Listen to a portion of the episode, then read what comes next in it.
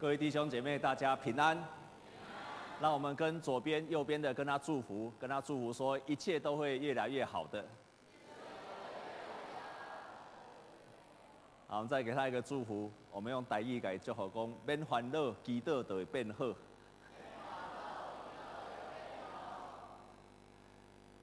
我跟伊讲，你若无祈祷，就未变。好，我报告两件事情。啊，在报告以前，我们特别欢迎啊，今天第一次或者第二次在我们当中跟我们一起敬拜神。那他站起来的时候，请你旁边的人也站起来，然后跟他热烈的欢迎，跟他握手。我们特别欢迎第一次、第二次在我们当中一起敬拜神的，我们特别请他站起来，我们用最热烈的掌声来给他欢迎。后面有哈，我们前面还有吗？哦，前面还有一位哈，第一次跟我们敬拜的，感谢上帝。每一周我们都有新人，啊，后面还有，啊，后面还有，谢谢。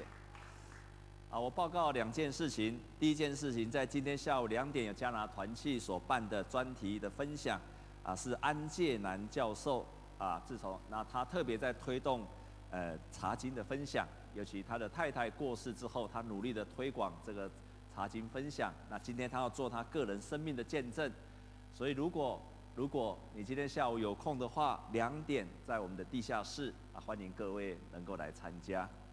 第二件事情，我们教会啊，在后面那个地方，我们各位都知道要新建一个宣教大楼啊，这个大楼它总经费是一亿三千万元。那现在我们奉献的金额已经有六千八百啊多万元，那所以鼓励各位弟兄姐妹也持续为这个奉献啊。我特别要提醒。有时候我们会觉得说，我们的金钱好像很少，可是你知道吗？每个教会的建堂都是靠很多很多小额的奉献所累积起来的，而不是很大的一笔钱，或者有什么金主啦、财主啦、企业家的奉献，多数都是靠弟兄姐妹他们热心的奉献。所以牧师鼓励你，你可以用一个月，你愿意奉献多少钱来奉献？你的奉献非常的重要，不只是。对上帝的奉献，同时也是你参与在教会的一个很好的方式。在过去几个礼拜，我都在分享顺服。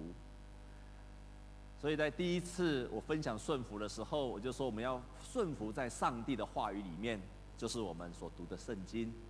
他感动你的时候，你要去顺服。那第二第二周我分享，你要顺服在圣灵的感动。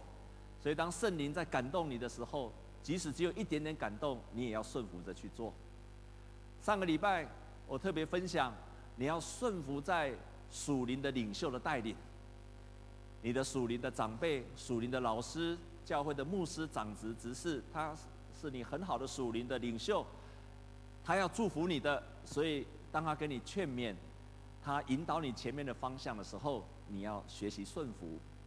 顺服神很容易。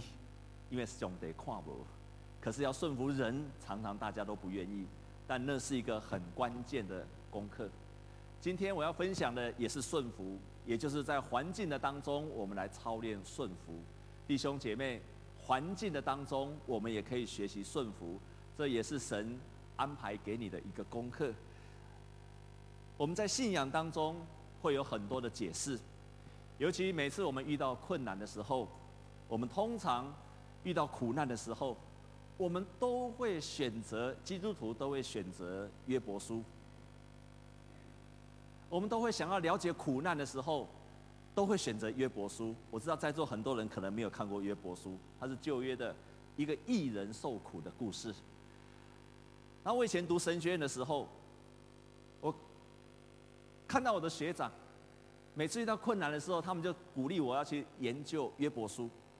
那我。我看那些学长写约伯书都写得很深很难，所以我都一直以为，诶，是不是我很之前我来看不？我是不太懂这些的境界，所以呢，我也不太了解约伯书。然后呢，我看大家都去研究约伯书，然后看我的学长，他有时候写的很好的文章在回应约伯书。那几乎我在我那个时候，只要有遇到苦难的问题，都鼓励人家去看约伯书。但是呢，我后来越来越认识神越久，经历越久。我有一次看，我有一次看一本书，那本书提醒了我一件事情。他告诉我说，他告诉我说，我们是耶稣的门徒，我们不是约伯的门徒。在那句话，我突然明白了一件事情，在旧约里面有提到上帝的处罚，但是在约伯书至少在提醒我们几件事情：艺人也会受苦。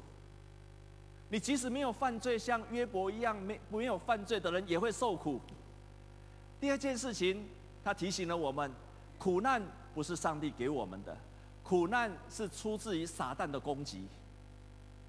第三件事情，约伯记也提醒了我们，有时候上帝会容许撒旦的攻击到我们身上，这个是旧约的约伯记你看到了。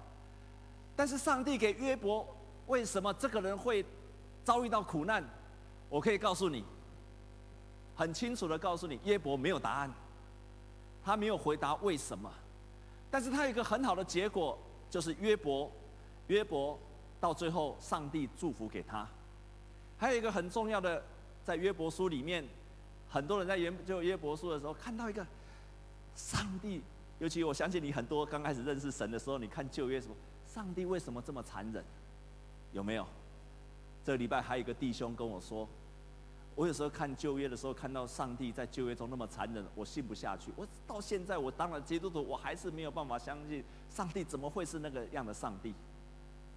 亲爱的弟兄姐妹，旧约不是没有价值，但是旧约这些故事，包括看见那么多人被上帝击杀，都在讲几件事情，那就是在旧约里面，你看到人的罪恶非常的严重。第二件事情。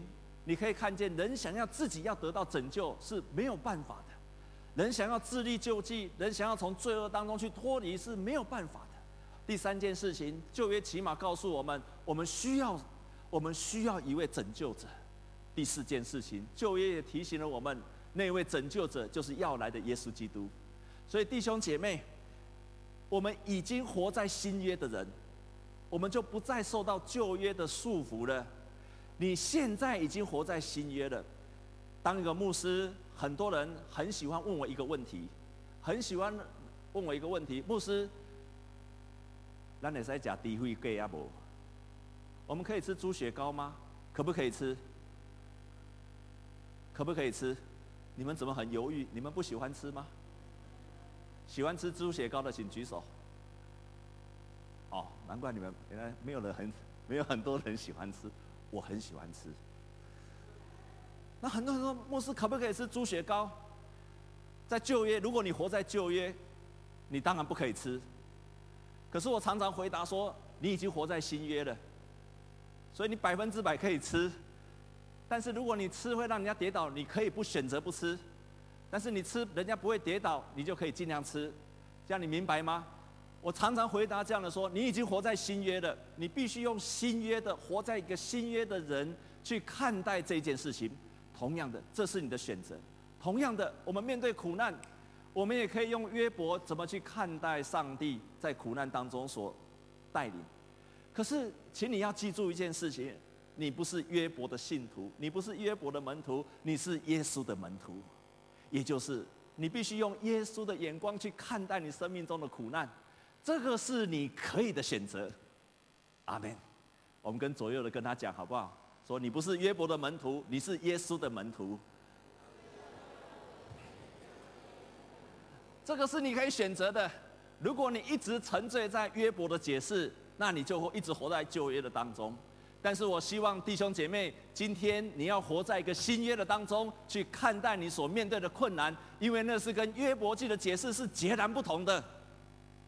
阿妹吗？为什么？因为你如果在约伯记里面，你看不见上帝，因为那个时候没有救主，你看不见上帝奇妙的作为，在人的苦难的当中，仍然在受苦的当中，罪恶受苦，罪恶受苦，罪恶受苦，一直在那个循环的当中。可是耶稣基督来的时候，他所启示的，已经不再是在罪恶的当中。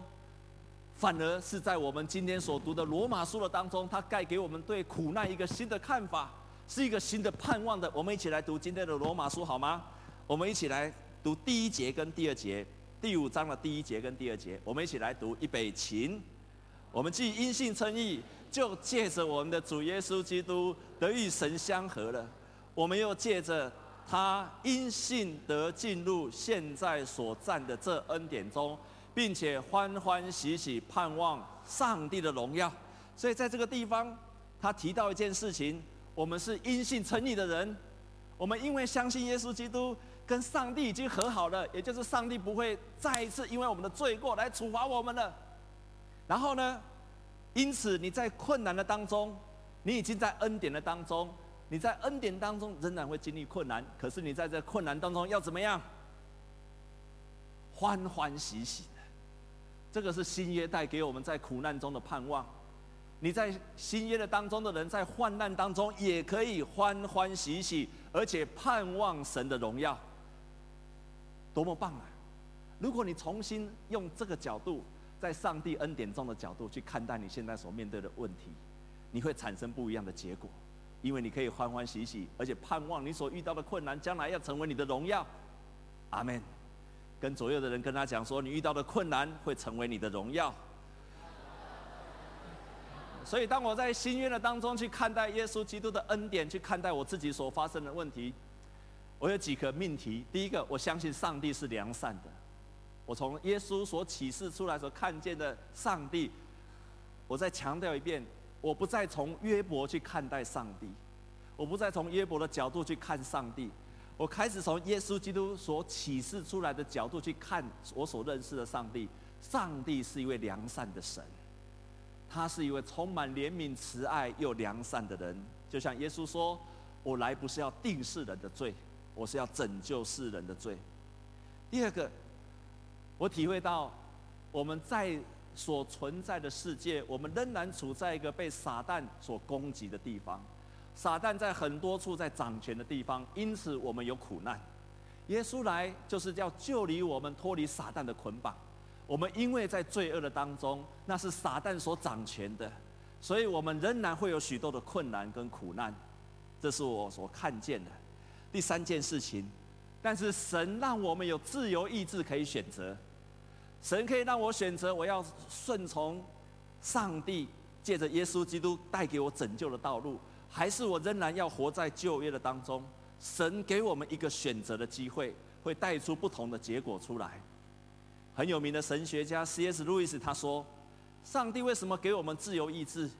一个自由意志虽然可以让我们为恶。”可是也借着自由意志，我们才可以产生值得拥有的爱、美好跟喜乐。换句话说，你自由意志的选择可能是罪恶的，但是你自由意志的选择也会产生爱、美好还有喜乐。上帝他要赐福给我们，他渴望每一个人从困难的当中被拯救出来。第四个，上帝借着耶稣基督使我们胜过一切的困难。所以我们可以宣告，你在旧约里面，你可以看到上帝因为人的罪在处罚他；但是在新约的当中，你看见上帝因为人的罪，要在这个罪恶当中看见人的得胜，还有上帝的荣耀。你选择不同的解释观点，就会带出不同的结果。耶稣基督对我们苦难的解释，是认为我们仍然会被撒旦攻击，但是这个最后是要让我们。得胜，而且得着荣耀，就是今天的圣经节所说的。圣经里面有一个人，这个人叫约翰。约翰，施洗约翰，他是被称作上帝耶稣基督的先驱者，所以他来是为耶稣基督预备道路的。他也是被称为一个最后的先知。他是个义人，也没有犯错。但是当时候的王不喜欢他，就把他下在监狱里面的。啊，你注意看哦，他跟约伯一样，义人没有犯罪，被下在监狱里面，都受同样的苦难。好人也会受苦。这个约翰心动摇了，他本来非常相信耶稣基督的救恩，可是他在被下在监狱的当中，他的心动摇了。于是他就差人去问耶稣说：“耶稣。”请问，你就是要来的那一位，还是我们还要等候别人？你就是那个我们所盼望的弥赛亚，还是我们还要再等待另外一个弥赛亚？他派人去问耶稣，直接问、直问耶稣这个问题。耶稣鸡同鸭讲，没有直接回答说“我就是，就是我”。耶稣给他回答说：“你去告诉约翰，你去告诉在受苦中的约翰，你告诉他那一件事情，那就是。”瞎眼的得看见，耳聋的得听见，瘸腿的得行走，穷人有福音传给他。你就告诉他这件事情好了。耶稣没有回答约翰的问题，耶稣回答他。有一个牧师怎么去解释这一段？他说：“你注意听哦。耶稣要约翰注意一件事情。”你看到我已经做的，不要去看我还没有做的。你要去看见耶稣来已经所呈现出来的救恩拯救，瞎子看见，瘸腿的行走，耳聋的听见，穷人有福音。这个是耶稣在那个时代已经开始的福音的工作已经出来了。但是耶稣有没有还没有做的？有，还是有些人堕落，还是有些人不相信福音。还是有些人远离上帝，弟兄姐妹，这是一个选择，这就是一个选择，这就是一个选择。你要选择耶稣已经完成的救恩已经做，我相信这一些的时候，你在苦难当中，我要选择耶稣基督已经成就的救恩，还是你要选择说耶稣还没有拯救的？如果你要这样挑剔耶稣的福音，我可以跟你讲，你挑剔不完。因为当耶稣让一个瘸腿的复，让一个人复活，让拉撒路复活的时候，你也可以问耶稣说：“耶稣啊，你怎么只让拉撒路复活，其他的人都没有复活？”耶稣在毕士在毕士大池让一个人变衰耶瘸腿的能够站了起来，但是只有让他站起来，你也可以问耶稣说：“耶稣啊，在那个毕士大池旁边那么多的人，他们为什么你没有让他好起来？你为什么光让这个好起来？你别供吼，供不了，这是一个选择。”这是一个选择，你要选择在你的生命当中遇见苦难，你要用哪一个观点去解释你的苦难，就会造成不同的结果。这是一个选择，你可以选择，因为神给你自由的意志。这是一个选择，很关键的选择。而我，我，而且我可以告诉你，每一种选择都有圣经的根据。而我要选择罗马书第五章。一到五节，因为他带给我祝福，因为他带给我祝福。你选择，你要选择一个可以帮助你的了解圣经的方式，还是你也可以选择一个只是让你持续在苦难罪恶当中的方式？这个是你可以选择，而我愿意选择。在罗马书的第五章一到五节，他说：“我们已经因信称义的。”所以我们的苦难会让我们在苦难当中欢欢喜喜，为什么呢？因为在患难中可以欢欢喜喜的。我们一起来读第三、第四跟第五节好吗？我们一起来读，预备，请。不但如此，就是在患难中也是欢欢喜喜的，因为知道患难生忍耐，忍耐生老练，老练生盼望，盼望不至于羞耻，因为所赐给我们的圣灵。将上帝的爱浇灌在我们心里，这是保罗所写的罗马书，他所体会的，在患难当中可以欢欢喜喜的。在这个地方，为什么？因为你在患难当中，你会生出忍耐。这个地方他说生出，英文用一个很妙的字叫 produce，会制造出你在患难中会制造出另外一种品格，那个品格就是忍耐。忍耐就像我们今天所读的诗篇所说的，好像在炼银子一样。患难是一个炼银子的过程，所以有一天你被炼锻炼过之后呢，你会成为一个更纯粹的银、更精炼的银、更有价值的银，所以你可以欢欢喜喜，你可以欢欢喜喜。但这个地方说的忍耐是一个被塑造的过程，接下来忍耐过后呢，你会产生老练。在英文里面，把这个老练用另外一个字，叫做 character，品格，品格。所以患难是在塑造你品格的过程，它会塑造你一个好的品格，透过患难当中，让你产生一个好的品格。当这个品格出来之后，你又会生产出另外一个在老练生出盼望，你会越来越有盼望。那最后盼望呢，就不至于羞耻。羞耻其实英文把它翻成 disappointment，就是不至于失望。你的盼望不至于落空，所以你不用感到羞耻，不至于落空，你不用感到羞耻，你不会失望的。所以为什么？就是因为这个样子，圣灵与我们同在，浇灌给我们，所以你可以在患难当中绝对可以欢欢喜喜的，因为患难是上帝要塑造我们一个新的品格的过程，所以我们都可以欢欢喜喜的。弟兄姐妹，我们当中有谁在患难的当中吗？你现在有在受苦的人吗？有的，请你把手举起来。没有，哦，都有。好，牧师今天要恭喜你，因为你一定会产生 produce。你会产生一个新的美好的品格，你要有这样的盼望，所以你可以欢欢喜喜的。如果你旁边有举手的，你就跟他讲恭喜你，你要欢欢喜喜的，不太容易。我在今年过年的时候，啊，去到南部拜访一个啊二十多年的一个以前的老会友。要离开的时候，拜完年要离开的时候，回来台北。他突然留住我，然后很语重心长的跟我说：“牧师，可不可以请你回来台北的时候，来关心一下我的女儿？啊，这个女儿我认识很久了，因为认识二十几年了。我说：我她她发生了什么事情吗？他说：牧师，他在去年年底左右，他突然生了一场病，然后这场病呢，让他陷陷入恐慌，陷入焦虑，也没有办法吃饭。”然后他到处找医生，他也回到南部去找医生，也到中部去看中医。只要人家报给他哪里有好的医生能够治疗他的病，他就到处跑。可是到现在为止，完全没有任何的改善，花了很多的钱，没有任何的改善。啊，因为他是我很好的老朋友，所以我回来台北之后，就特地的去拜访他的女儿。这个女儿其实是非常优秀，在南部读最好的高中。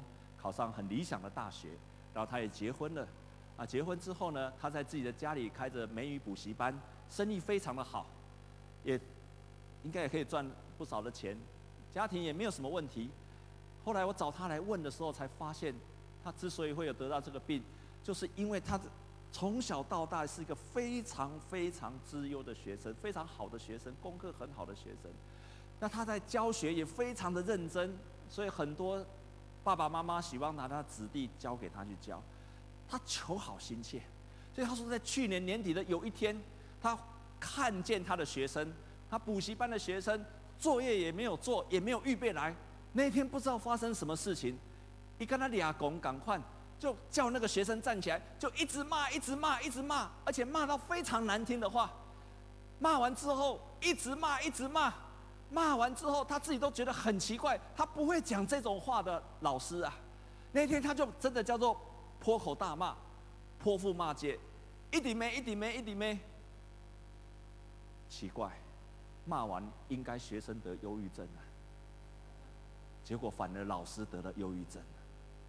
他从那天开始，活在恐惧的当中，活在很多的担心害怕，活在甚至有幻听。活在一连串的恐惧，然后接下来就是吃药，那越吃越严重。我回到台北之后，就把那个姐妹叫过来。今年过年的时候，我就请他来，然后跟他了解了，才知道这一切的来龙去脉。我只给他很简单的带他祷告，然后我跟他分享。我的分享只有简单几个原则。第一个，我跟他说。我跟他说：“神一定会医治你的，你这个问题绝对不是问题。在我看来，阮中山教会比你镜头较严重的都拢医好啊，所以你绝对没问题。阿妹吗？哦，我就给他强心针，你一定没有问题，神会医治你的。我已经经历到神太多的医治，看见神太多的医治，所以我跟他说，神一定会医治你。”第二个，我跟他说，原来他已经离开教会一阵子了，他的教会有一些问题，他离开教会一阵子了。我就跟他说：“你要重新回找一个教会，你可以来我们教会，但是你家离我很远，你就到你家里的教附近的教会好了。但是你去那个教会，有两个原则要守住。第一个，这个教会要能够带领你读经祷告；第二个，这个教会一定要有团契跟小组的生活，让你可以分享，有人为你祷告，你心中的话语可以说出来，可以分享出来。”我可以跟你保证，你只要把心中说的话，有人诉说，你可以诉说，有人为你祷告，我可以跟你保证，你大概都好一半。然后两个月前我跟他谈完话之后，我们就再也没有联络了。我也没有特别关心他，因为很忙，甚至于我也没有为他祷告。因为在想说啊，就让那个教会去关心他好了。这个礼拜，他突然打电话给我了。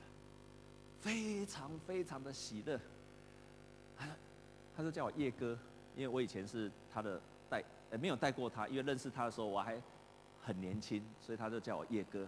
啊，叶哥叶哥，我要我一定要赶快告诉你，我一定要赶快告诉你，我告诉你，上帝上帝医治了我了，上帝完全医治我了。哦，我吓了一跳，因为两个月没有联络，我就问他发生什么事情，他说。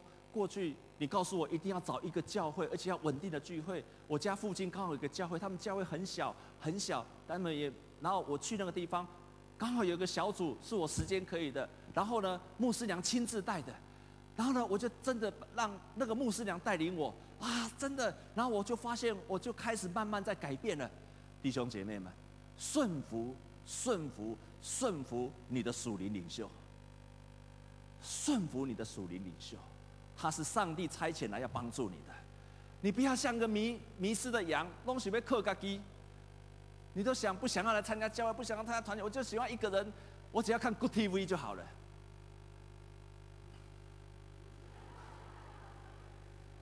我只要看 Good TV 就好了，我只要像一个一，我只要一个羊就好了，我不要跟那些羊在跟他们在一起，哎，还要适应，还要跟他们分享，我才不想要了。弟兄姐妹，你如果只想当自己一个羊，我可以告诉你吧。撒旦最喜欢吃你这种羊了，这种羊最好吃了，又肥又大，又没有人保护，太好吃了。我每次看到人堕落的时候，都是这种羊。这个姐妹也是一样，她一离开了教会的生活，撒旦就过来吞吃她了。所以你一定要归属一个小组或团契，让他们来建造帮助你。好，结果后来就在这个礼拜。他就持续的让那个牧师娘带领他在小组当中分享祷告。他说：“这个礼拜一上圣灵亲自做工，他那个耳鸣的现状突然不见了，然后他也可以一夜睡到天明了。然后上帝让他经历到神奇妙的改变，像今天所读的圣经上说，上帝的爱，圣灵把上帝的爱浇灌在他里面，他完全康复了。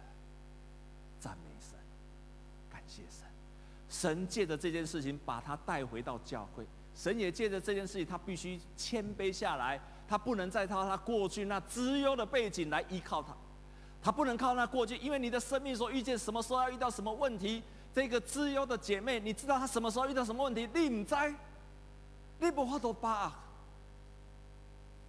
神也借着挑战他，修剪他。不再用同样的标准去要求他的儿女、他的父、他的先生、他的学生。患难当中，我们会产生一个美好的品格，修剪我们的品格。所以，不止这个样子，上帝也借着苦难，成为改变我们自己的机会。你把像这这个想成一个上帝的祝福的时候，你会发现这个是上帝为了让我们得到祝福来改变我们的机会，太棒了！我超喜欢这个道道理的，我超喜欢上帝世界的苦难来改变我们的生命的机会，阿妹吗？才怪了，痛苦的要死，但是我要宣告。如果我们可以认识到这一点的时候，你在苦难当中，你就宣告感谢神，这是上帝你要调整我的机会。如果我调整好了，我会经历到另外一个层次，神的荣耀要降临在我的身上。最近看到一个网络，那有一篇文章，有一个美国畅销的作家写了一本书，这本书刚出来的时候，居然大卖，一个小小的书大卖了，大卖了十万本。因为那本书的书名叫做《How to Change Your Wife in Thirty Days》，如何在三十天改变你的太太？How to Change Your Wife in Thirty Days。但是出去之后，他才发现啊，糟糕了，书名打错了。原来书名要改回来，他就赶快改回来。原来书名是《How to Change Your Life in Thirty Days》。但是他一改回来之后，只卖出三本。因为我们遇到困难的时候，都想改变你身边的人，改变你的先生，改变你的太太，嫌东嫌西，拢把人爱变，跟他自己变变。我们不想改变的是我们的 life，我们想改变的是我们的 wife 跟我们的 husband。我非常喜欢读《商业周刊》，《商业周刊》的创办人。何飞鹏，《商业周刊》我想是现在台湾最啊发行量最多的杂志。这个何飞鹏社长他在分享，他说在十几年前他开始创办创社的时候，他说那个时候没趁钱，那他就想，是不是我内容出了问题？我内容是不是有问题？所以他开始想办法改变他的内容。那到了第二年还是没有赚钱，他就在想说，哎。那是不是我的团队出了问题？所以他又继续改变他的团队。那第三年还是没有赚钱，他想是不是我的工作的方法不对？于是他就尽力去改变他的工作方法。我讲到第几年了？第几年？第几年？第三年。哦，我是故意考你们的，看你们有没有专心听。结果到第四年呢，他又想，那还是没有赚钱。那我想。那到底是哪？是不是我的行销出了问题？所以他又全心全意的改善他的行销。亲爱的弟兄姐妹，他这样改完之后有没有大赚钱？没有。到第五哎第几年了？啊，第五年啊！我早就知道是第五年，故意要考你们的。第五年的时候，他发现还是没有赚钱，而且他的资本已经快要烧光了。那个时候，他突然明白一件事情。他改了内容，改了行销，改了方法，改了团队，唯一没有改的是自己。所以他从第五年开始改变他自己。我出了什么问题？他改变了。第六年还是没有赚钱，他持续的用最大的方法去学习，去改进他自己。第七年再改进他自己，他花了三年用力的去学习新知，去改变他自己，去看他自己出了什么问题。第八年开始赚钱，一直到今天。这个何辉鹏他体会到，当工作不顺利的时候，要先检讨的是自己，不要怪罪别人。阿门。请你要记住这一点。他是很好的社长，先不要怪罪别人，而是要想我自己需要改进的事情。上帝会借着我们生命的新的品格。也借着我们的愿意改变跟调整，神会扭转撒旦的攻击，成为我们的祝福，成为荣耀上帝。在两千零八年的时候，我们的活泼生命有两期记载，都关于两千零八年那时候亚洲的金融危机。其中就说到，在两千零八年的时候，亚洲的金融危机，那个时候全世界。很惨淡，那个时候很多的执行长、企业的董事长都在那个时候没有办法翻身，所以很多人就跳楼自杀，很多人结束他的生命，包括联美国联邦住宅贷款抵押的财务长在家中自杀身亡，还有包括谢尔德古登国际拍卖公司的主席也在跑车里面举枪。结束他的生命，在那个时候，很多的人没有办法过那一关，都结束他的生命。在活泼生命的另外一篇也提到，两千零八年的时候，有一个老板，他一样遇到金融危机。换句话说，金融危机来的时候，好人坏人都一样。金融危机来的时候，信靠神的，没有信靠神的，我们认识神的人，相信神的人，也会遇到金融危机。于是他必须要偿还债务，宣告破产，结束他的公司。当他在做这一切清理的时候，他的公司财务长突突然跑来跟他说：“老板，我想要跟你一起信耶稣。”老板问他说：“为什么？当我事业亨通的时候，你没有跟我要信耶稣？当我赚很多钱的时候，叫你到教会来，你都不来，为什么？这个时候我破产了，我清偿债务了，我要结束一切了，反而你也要跟我信耶稣？”他说：“这个财务长说，因为我看见很多的人在这一关结束他的生命，很多的人半夜就落跑了，留下他的员工一屁股债。可是我看见你，你没有失去你的盼望，我看见你结束所有所有的财产，然后让员工一个一个。”合理的资遣，然后你把每一条债务都清理得很清楚，来结束你的业务。我认为是你的信仰帮助了你，所以我要与你一起信耶稣。遇到金融风暴，基督徒也不可幸免。可是神要我们在当中仍然可以保持一个好的品格，而这一切好的品格。是神让我们可以荣耀他宝贝的工具，这就是为什么我们可以在患难当中仍然欢欢喜喜。这是你的选择，你是耶稣的门徒，你不是约伯的门徒。你可以重新用耶稣基督来到世界所彰显神的救恩去看待你现在所面对的问题。神是良善的神，神界的苦难操练我们。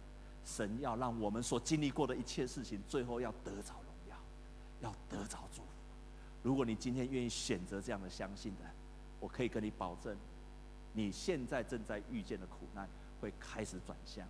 我们同心来祷告，主，我们感谢你，我们借着耶稣基督的救恩，我们对苦难有新的了解。耶稣，你在世上也经历过许多的患难。甚至你被卖、被钉在十字架上，但是神超乎人所能够想象的，让你从死里复活。我们深信，在这个人生最大的苦难、死亡都不能隔绝神对我们的爱。我们深信，我们所遇见的患难也不会隔绝我们与基督的爱。谢谢你，祝福我们。今天有一个新的意念的转向，我们深信你借着改变我们的思想。你就开始改变我们面对苦难的态度，我深信那最后会预来，会带来美好的结果。奉耶稣基督的名祷告，阿门。我们一同站。